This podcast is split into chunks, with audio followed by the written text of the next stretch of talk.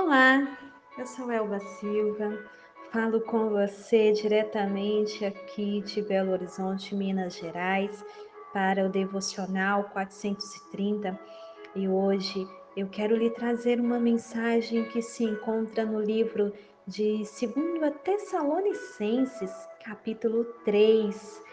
Lá, Paulo, primeiramente, ele vem falar para os irmãos tessalonicenses que permaneçam orando. Orem, irmãos, para que a palavra de Deus ela seja propagada, glorificada e que nós também sejamos assim. Venhamos orar para que a palavra do Senhor ela venha ser propagada, ela venha ser glorificada, assim como os irmãos faziam, né, lá em Colossenses e em tantos outros lugares. Nós também devemos ser assim. Né? Nós devemos orar, nós devemos falar com o nosso Pai. E os tessalonicenses né, ouviam muito ao que Paulo falava, né? E Paulo, ele lá no primeiro, no primeiro livro de Tessalonicenses, né? É, se eu não me engano, no capítulo 3, Paulo, em uma das suas cartas, ele fala para aquele povo da alegria que ele estava sentindo ah, ao ver que eles seguiam os mandamentos, né, seguiam a, a palavra do Senhor, conforme Paulo havia pregado. Né? Paulo até pede Timóteo para ir lá conferir, e Timóteo volta né, com aquela mensagem tão maravilhosa de que o povo eles permanecem seguindo a mensagem da cruz. E então é, cai em 2 Tessalonicenses, no capítulo 3, Paulo fala com eles, né, permaneçam orando. Não deixem de orar e falem da palavra de Deus.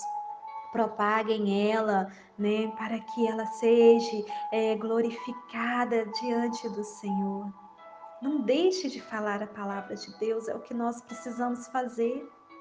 A partir do momento que decidimos viver nessa nova vida com Cristo Jesus, nós temos que dar testemunho nós temos que anunciar às pessoas as palavras do nosso Pai. Não podemos ficar com elas guardadas para nós. Isso não é um segredo onde vamos guardar abaixo de sete chaves. Não. Nós temos que sair anunciar essa palavra. Nós temos que orar para aqueles que a conhecem também possam sair, falar, propagar esse evangelho, não deixar ele parado porque a mensagem da cruz, ela precisa alcançar muitos corações. Cristo, ele ainda quer muitos corações para ele. Então, um dos meios de você glorificar ao nosso Deus é você orar e propagar a palavra dele. Mas Paulo não, ele não para por aqui. Paulo continua falando aos Tessalonicenses: olha, irmãos, cuidado, Cuidado, aqueles que estão né, no meio da igreja, mas não querem trabalhar, estão esperando a volta de Jesus, mas não estão ali pegando seus talentos e multiplicando, estão com ele guardado. Às vezes o seu talento, meu amado, minha amada, é no seu trabalho. Às vezes a sua profissão é o seu talento. Deus colocou na sua mão te deu de presente para você usufruir, mas também multiplicar. Ah, mas como assim? Como eu vou usar do meu trabalho para engrandecer a Deus? Nossa, eu não sei em que você trabalha, mas eu tenho certeza que há mais de uma forma de você usar ele para glorificar ao Senhor. Porque a Bíblia nos fala a palavra de Deus ela é bem clara de que somos abençoados. E se nós somos abençoados, aonde nós tocarmos, aonde nós abrirmos nossa boca para falarmos desse Deus tão maravilhoso, milagres vão acontecer, bênçãos vão ser liberadas. Então, meu querido, se você ainda não descobriu como fazer né, da sua profissão uma forma de propagar a palavra do Senhor. Ore a Deus. Busque discernimento da parte dele para que ele te mostre como fazer isso. E eu tenho certeza, ele vai te mostrar, ele vai te instruir. Porque Paulo fala aos Tessalonicenses: olha, eu trabalho, eu me esforço, eu não fico né, vivendo às custas de vocês. E se eu que saio e anuncio o Evangelho de Cristo Jesus, eu vivo Cristo, me esforço, porque vocês também não? Porque vocês vão ficar sentados esperando o momento de Cristo voltar? Não. Saiam, trabalhem. Ah, mas eu não tenho um trabalho fixo, Elber, eu não trabalho de carteira assinada. Ou eu sou uma simples dona de casa.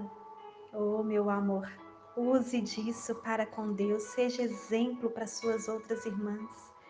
Seja aquela dona de casa que as pessoas vão olhar e falar: nossa, essa mulher é uma mulher conforme a palavra do Senhor, é uma mulher sábia, ela edifica seu lar, sabe, dentro da igreja, da casa do Pai. Ah, trabalhe para o Senhor Faça aquele trabalho com amor. Se você é uma simples zeladora da igreja, zele com amor, carinho, dedicação, para que ao próximo culto os, os, irmãos que chegarem possam olhar e ver esse trabalho tão perfeito que você fez, porque você fez para o Senhor, para o adorar. Se o seu trabalho é ser uma líder de um ministério na igreja, minha amada, faça com perfeição. Entregue ao Senhor, faça de todo amor e coração voltado para Ele. Trabalhe para Ele como nunca. E as pessoas vão olhar e elas vão falar: nossa, que exemplo! Eu quero ser como aquela mulher, trabalhar para o Senhor. Então, Paulo, ali em 2 Tessalonicenses capítulo 3, ele deixa isso bem claro: que primeiro precisamos orar, propagar a palavra do Senhor. E segundo, não ficar parado, não ficarmos preocupados com a vida alheia, mas usarmos do nosso trabalho, né? Usarmos das dádivas que Deus colocou diante de nós, sobre nós, para o glorificar, para o engrandecer, para propagar a Sua palavra, porque é importante isso, muito importante. Então, minha querida, meu querido, eu te convido, né, a parar um instante e orar ao Senhor buscar dele o discernimento de como você vai usar do seu trabalho para engrandecer ao Senhor. Como você vai usar da dádiva, do dom que Deus colocou sobre ti para engrandecê-lo, para o glorificar. Ore, busque ao Senhor. Não deixe de falar com Ele e buscar nele orientação, porque é isso que Paulo nos ensina em Tessalonicenses, né? Ele nos ensina que nós devemos buscar a Deus o tempo todo e ele vai nos mostrar o caminho certo de seguirmos. Então continua, né? Deixe Deus agir na sua vida e através da sua vida. Faça sempre o bem, sempre o bem. Coloque Deus acima de todas as coisas. Isso é o importante. Deus, ele precisa ser o centro da sua vida. Amém? Que a paz do nosso Senhor Jesus, ela venha estar aí no seu coração, te ajudando a entender e compreender essas maravilhas da palavra do Senhor.